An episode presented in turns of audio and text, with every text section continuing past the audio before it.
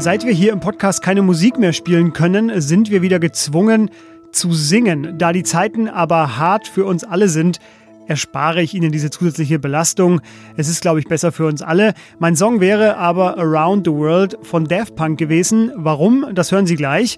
Außerdem blicke ich heute nach Äthiopien und ich frage mich, wie die EU nach den gescheiterten Verhandlungen gestern mit Polen und Ungarn jetzt weitermachen möchte.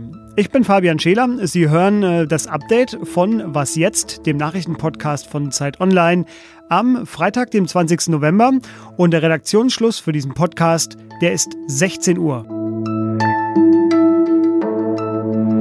Es ist Freitag, ich gucke aufs Wochenende, denn dort findet rein digital der G20-Gipfel statt. Ja, und vorab saßen gestern Abend ja auch schon die Staats- und Regierungschefs der Europäischen Union vor ihren Bildschirmen und haben getagt. Und die Stimmung heute, am Tag danach, die könnte man wohl am besten mit ja, Ratlosigkeit beschreiben. Denn der erhoffte Erfolg in den Verhandlungen mit Polen und Ungarn, der blieb aus. Zur Erinnerung, die beiden Länder haben ihr Veto gegen den Haushaltsbeschluss eingelegt und blockieren damit das 1,8 Billionen Euro schwere Haushaltspaket der EU.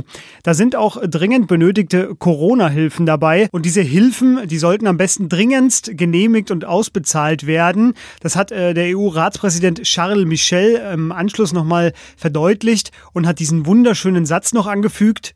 Die Magie der Europäischen Union, die liegt darin, dass es ihr gelingt, Lösungen zu finden, selbst wenn man davon ausgeht, dass dies nicht möglich ist. Ja, aber auch Angela Merkel, die klang jetzt in meinen Ohren so ein bisschen besorgt. Es gehört äh, nicht zu den einfachen Problemen, die zu lösen sind. Das ist ein schon sehr ernsthaftes Problem, was wir zu lösen haben. Und deshalb kann ich da jetzt auch nicht spekulieren kann nur sagen, wir werden hart und ernsthaft daran arbeiten. Ja, Merkel und äh, Deutschland steht wegen der EU-Ratspräsidentschaft in der Pflicht, dafür jetzt eine Lösung auszuhandeln. Vorerst verwies die Runde das Thema gestern aber eine Ebene nach unten an die Diplomaten. Fragen deshalb an Matthias Krupper. Er ist Europaredakteur bei der Zeit. Matthias, ich frage mich jetzt, äh, welcher Gesichtsverlust ist denn wahrscheinlicher? Dass die EU den Rechtsstaatmechanismus verwässert, äh, was ja Polen und Ungarn wollen, um äh, die Corona-Hilfen dann auch freizugeben oder dass eben Ungarn und Polen einknicken, weil auch sie ja diese Hilfen benötigen? Ja, wenn, wenn wir schon nach Gesichtsverlust fragen, ist irgendwas schiefgegangen in der europäischen Politik. Weil gute europäische Politik besteht ja eigentlich darin, dass alle ihr Gesicht wahren können und am Ende alle mit irgendwas rauskommen. Ähm, der Konflikt ist jetzt an einem Punkt, wo das schwierig sein wird. Ähm, wenn Sie mich so fragen, dann würde ich denken, dass die EU, also will heißen die EU 25, die ja hier sozusagen gegen Polen und Ungarn stehen, am längeren Hebel sitzen. Das ist natürlich ein bisschen eine Glaskugelfrage, ist immer schwer zu beantworten. Deshalb noch das eine andere Szenario, sage ich mal, der Elefant im Raum. Was passiert eigentlich, wenn es keine Einigung gibt? Ja, der Elefant im Raum ist also diese 1,8 äh, Billionen sind es, ähm, teilen sich ja in zwei Posten sozusagen. Das eine ist der Siebenjahreshaushalt der EU, das sind rund 1,1 Billionen. Das andere sind diese ominösen 750 Milliarden Corona-Aufbauhilfen. Das ist ein neues Instrument. Für beides bedarf es Einstimmigkeit. Bei dem Haushalt ist es so, wenn da keine Einstimmigkeit oder kein, ja, kein neuer Haushalt verabschiedet wird, dann wird der alte Haushalt aus dem Vorjahr monatsweise fortgeschrieben. Das heißt, es ist nicht so, dass dann ab dem 1. Januar oder dem 1. Februar kein Geld mehr fließt, aber die Planungssicherheit ist weg. Nichtsdestotrotz, das ist sozusagen eine Sache, die, die ist vorgesehen. Bei dem anderen, bei den Corona-Aufbauhilfen ist es schwieriger. Dafür bedarf es dieses Beschlusses. Wenn es den nicht gibt, ist ein Szenario, was jetzt im Raum steht, dass man das Ganze nochmal neu und dann nur zu 25 versucht zu beschließen. Das wäre allerdings schon eine ziemlich, äh, ähm, wie soll ich sagen, eine ziemliche Provokation gegenüber den Ungarn und den Polen. Ich glaube, äh, der niederländische Premierminister nannte das die nukleare Option. Matthias, äh, vielen Dank Ihnen für dieses Update. Gerne. Äthiopien war in dieser Woche bei uns im Podcast bereits einmal kurz Thema, als der äthiopische Premierminister Abiy Ahmed ankündigte, er werde zum finalen Schlag ausholen. Sie merken schon, es klingt eher unschön und tatsächlich ist in dem Land ein Bürgerkrieg ausgebrochen. Äthiopien lässt sich am ehesten mit dem früheren Jugoslawien vergleichen. Es ist ein ethnopluralistischer Vielvölkerstaat im Osten Afrikas und gegen eine der neun Regionen, gegen Tigray, führt der Premierminister, der vor einem Jahr noch den Friedensnobelpreis erhielt, seit zwei Wochen Krieg. Er lässt die Region im Norden bombardieren. Die wiederum wehrt sich mit bis zu 250.000 Milizen und Angriffen auf Nachbarprovinzen und Nachbarstaaten. Tausende sind bereits auf der Flucht und die EU und auch die UN befürchten eine weitere Katastrophe. Und meine Kollegin Andrea Böhm, die ist aktuell in Nairobi in Kenia und sie erklärt mir nun, worum es in diesem Konflikt geht. Hallo Andrea. Hallo.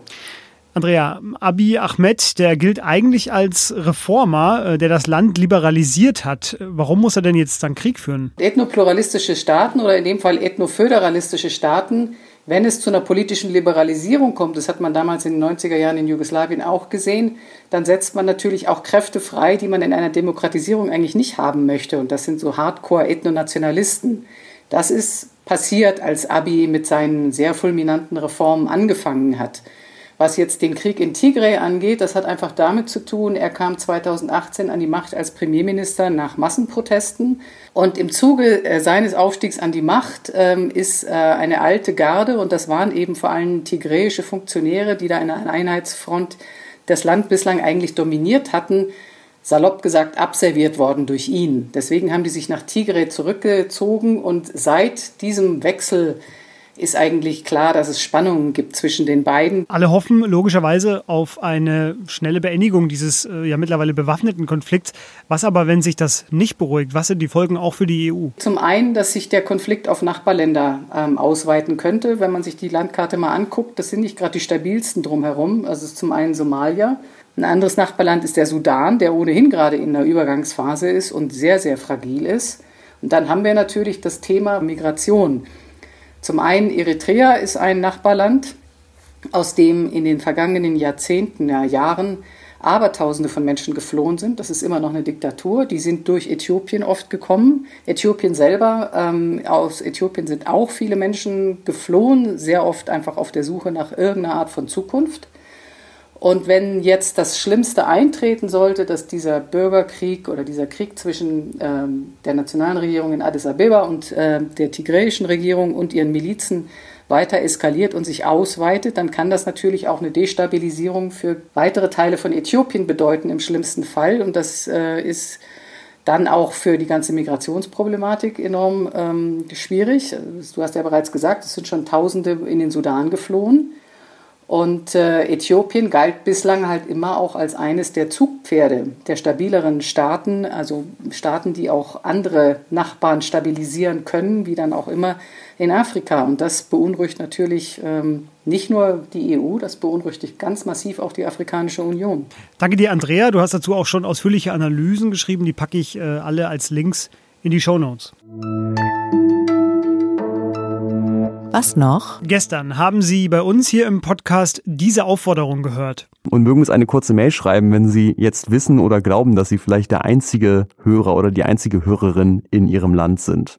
Ja, und was soll ich sagen? Sie da draußen, Sie sind einfach genial. Bis jetzt haben wir Mails bekommen aus Litauen, Portugal, Südafrika, Vietnam, Bahrain, Malawi, Australien, Mexiko, Rumänien, Simbabwe, Israel, der Schweiz, Zypern, Ägypten, Mosambik, Norwegen und Polen.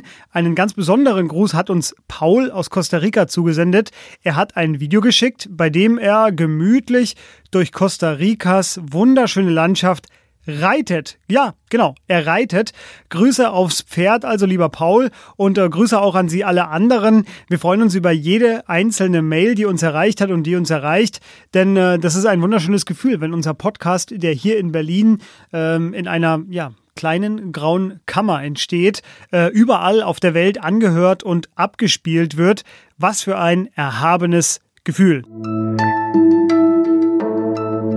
Mit diesem Hochgefühl entlasse ich Sie dann ins Wochenende. Auch von mir Grüße an die Hörerschaft. Mir bleibt jetzt nur noch der Hinweis auf unseren Politik-Podcast, das Politikteil, der immer freitags erscheint und der sich heute mit dem vermeintlichen Niedergang der Populisten beschäftigt. Uns können Sie schreiben unter wasjetzt.zeit.de, das ist unsere Mailadresse. Ich freue mich immer, wenn ich da von Ihnen lese. Bleiben Sie gesund und bis Montag.